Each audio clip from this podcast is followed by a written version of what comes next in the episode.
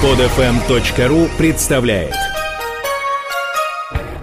Радио 801 представляет культурно-познавательную программу Дмитрия Ковалева «Просто о вине». Просто о вине. Просто о вине. Здравствуйте, дорогие друзья. И снова мы будем говорить о вине. Я Саш Садиков, но это не главное. Главное, что напротив меня наш специалист, обозреватель журнала Simple Wine News Дмитрий Ковалев. Привет. Здравствуйте. Привет.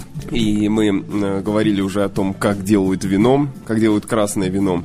И сейчас, сидя здесь в очередном заведении города Москвы, под э, приятную фоновую музыку, будем говорить о теруаре, да, теперь я знаю это слово. Мы с Сашей постарались, у нас тут и музыка фоновая, и все хорошо, и новый сезон наконец-то, и мы снова можем продолжать говорить и пить, пить и говорить, как это мы делаем в нашей жизни всегда. Вот, теруар. Страшное для русского уха слово, непривычное, но, к сожалению, жизнь нынешняя заставила таких даже высокопоставленных толстопузых таких чиновников Минсельхоза начинать это слово учить, потому что оно, к сожалению, не переводится. И приходится ломать язык и вникать, что, что это значит. А слово это теруар французского происхождения, оно обозначает в таком грубом переводе э, участок земли определенный. Э, обозначает оно базовую для виноделия вещь. Это привязку вина к земле, на которой растет виноград, к региону, откуда происходит вино и так далее и тому подобное. Что же такое теруар? Был такой русский винодел в 19 веке, один из первых, князь Лев Голицын. Так вот, он очень удачно, кажется, перевел это понятие на русский язык, когда он утверждал, что вино – это культура местности. Теруар во многом отношении – это есть культура местности. Представьте себе участок виноградника. На этом винограднике есть определенная почва. Каменистая, песчаная, известковая, да? Обычно виноград хорошо плодоносит на таких черноземных каких-то почвах, суперплодородных, но хорошего результата из этого вина не получается. Это почва, во-первых, да. Во-вторых, это климат. То есть э, виноград растет, в принципе, где-то в промежутке между 30-й параллелью и 45-й, в крайнем случае 50-й в северном полушарии. То есть это определенный климат, достаточно умеренный такой, влажный, не жаркий и не супер холодный. Ну и в лучшем случае, конечно, это климат э, приближенный к идеальным вот этим э, землям Франции, Италии, да. То, что мы видим на примере России, в Крыму, на Кавказе, вот это вот лучший климат для виноделия. Итак, почва, второе климат. Третье, это, как ни странно, человек. Человек, который работает на этой земле. Он живет здесь э, с рождения обычно, да. Он получил какие-то навыки от своих предков, что делать, как обрабатывать эту землю, как приспосабливать к этой земле определенные сорта винограда. Это уже четвертый пункт, который лично человек сам выбрал. Он приспособил к этому климату, почве определенный сорт винограда. И в итоге из этого получается вино.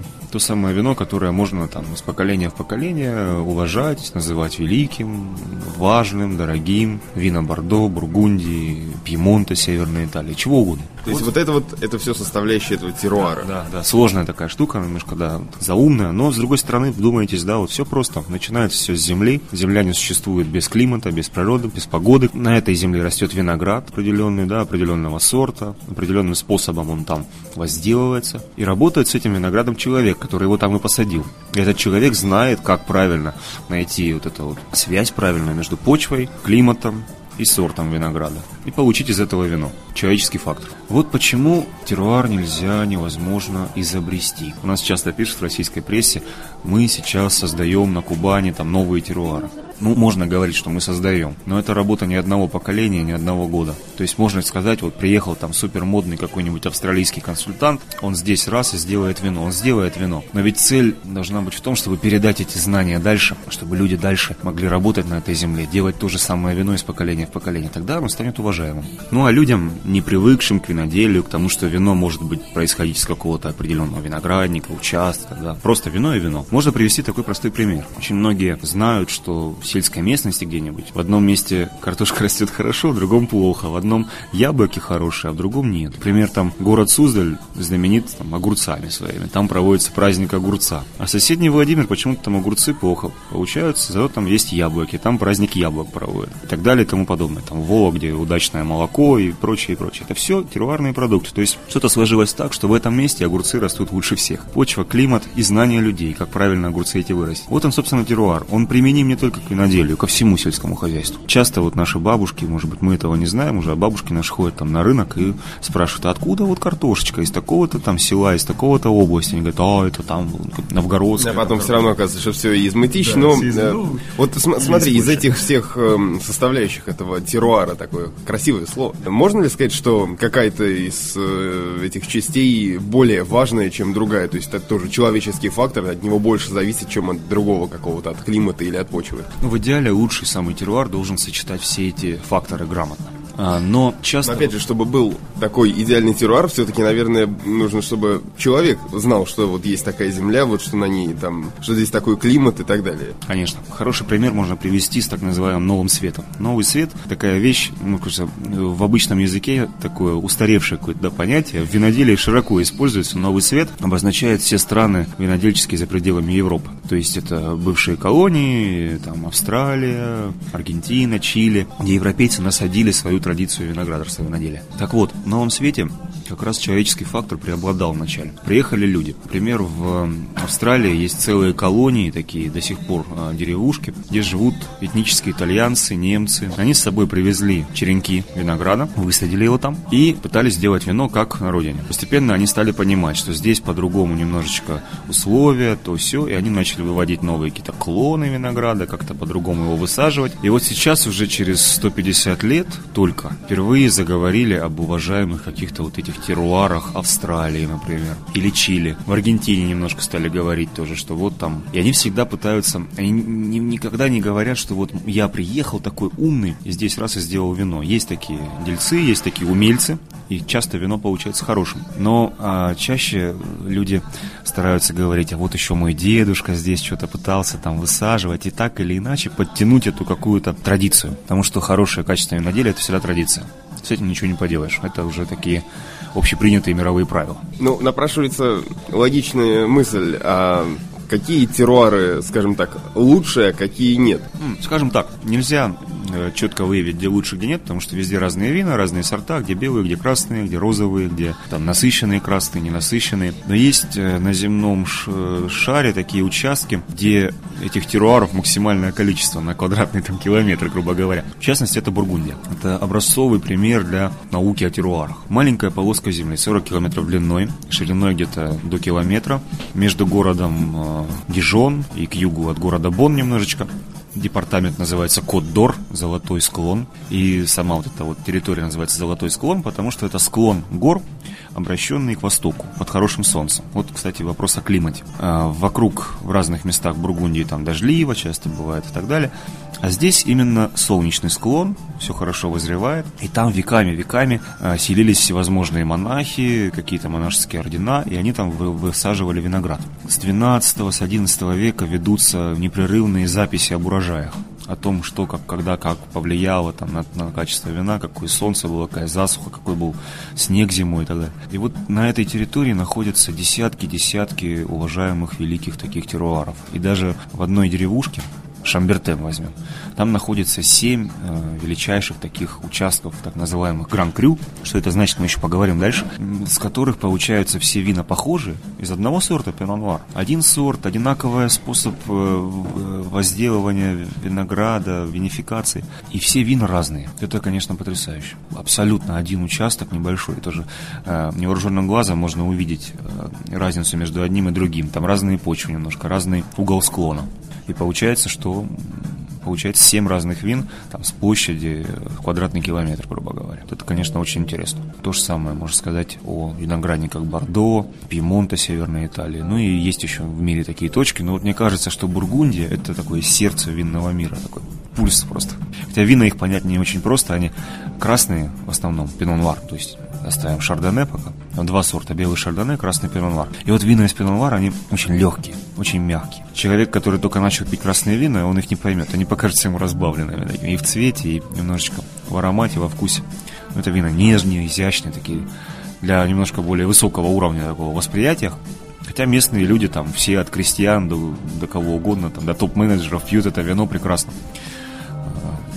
еще одна такая важная вещь в виноделии, это то, что почему вот человек играет важную роль, еще раз. Местные жители обычно делают одно и то же вино из поколения в поколение, и к этому вину уже приспосабливают свою кухню, свои привычки. И это хороший такой, хороший тон везде в винодельческих регионах пить их местное вино. Во-первых, вы уважение выказываете к людям, даже в ресторане там где-то. Во-вторых, вы показываете, что вы интересуетесь, да, вы хотите новое открыть, они с удовольствием будут рассказывать про это вино, про то, как оно с чем сочетается. Даже если вы там поедете куда-нибудь на Черноморское побережье, там найдете какого-нибудь винодела местного такого маленького в деревушке какой-нибудь приморской. Он вам будет часами говорить о том, что вот он научился, здесь это так, здесь это так. Что это очень тонкая и интересная вещь. Если вы вином интересуетесь, то можно часами, конечно, говорить о том или ином теруаре, отдельном участке, о том, как виноград возделывается, как винифицируется, восприятие его, обо всем, обо всем. Это целая-целая тема вокруг этого. Но если человек просто пьет вино или просто хочет пить вино, вот он приходит в какое-то заведение или приходит в магазин, насколько важно ему иметь какие-то знания об этих теруарах? Ну, это, конечно, вещь интересная. У нас законодательство российское по вину, виноделию, абсолютно не сходится с общемировым. Вообще ни, ни в одной точке практически. Единственное, что я могу сейчас посоветовать, если вы, допустим, хотите российское вино найти, такую поправку к ГОСТу ввели два года назад, где ввели понятие виногеографического наименования. Об этой теме мы обязательно поговорим, что это такое вообще. В данном случае это значит, что вино э, сделано из винограда, который выращен в том же самом хозяйстве. То есть его не везут откуда-то там из Аргентины, Чили, там не бодяжат его с чем-нибудь, а вроде бы как под контролем неких чиновников государственных делают его из того же самого винограда. То же самое понятие географического наименования есть во всем мире. Допустим, э, в, во Франции оно обозначается на бутылке, надо просто внимательно смотреть на бутылке, обозначается словами апелляцион контроле, контролируемое наименование, или аббревиатурой AOC, по-английски AOC называется апелляцион de режим контроле. Но в любом случае я советую всегда в России ориентироваться на две вещи. На цену, на бутылку вина, она не должна быть ниже 200 рублей обычно. Это тоже от подделок не, не защищает, да? Тогда надо смотреть, в каком месте вы покупаете. Это не ларек, не подворотня, а более или менее такой похожий на приличный магазин. Уж хотя бы который вы знаете. Сможете потом прийти и спросить, что вы мне продали, да? Высший, конечно, пилотаж это магазины, где есть консультанты, да, там, начиная от, может быть, ароматного мира, да, какого-нибудь. А вообще просто какой-то хороший, хотя бы даже сетевой, но магазин такой известный, да. И вот цена. И вино, сделанное в России, и вино, сделанное за рубежом, в Москве не может стоить дешевле 200 рублей, это совершенно точно. Вот. А потом мы, значит, с Дмитрием Ковалевым приходим в какой-нибудь круглосуточный непонятный алкогольный магазин, и он там начинает выбирать. А вот эта компания не та, а вот это не та. Ну, это уже, это уже там совсем уже серьезно компании, там разные есть импортеры, есть импортеры хорошие, есть импортеры средненькие в России. Да у нас уже такая реклама Simple, Simple Wine News, Дмитрий Ковалев, обозреватель э, на радио 801 в программе «Просто о вине». Программа Дмитрия Ковалева «Просто о вине». В эфире каждое воскресенье в 22 часа, повторы по будням в полдень и 23 часа. Слушайте только в эфире «Радио 801». Подробности на сайте radio801.ru В эфире «Радио 801». Кино, литература, музыка. Пишите нам по электронной почте радио 801 собака радио 801.ру Оставляйте комментарии на форуме. И не забывайте об ICQ 316 623 040. Радио 801. Скачать другие выпуски этой программы и оставить комментарии вы можете на podfm.ru.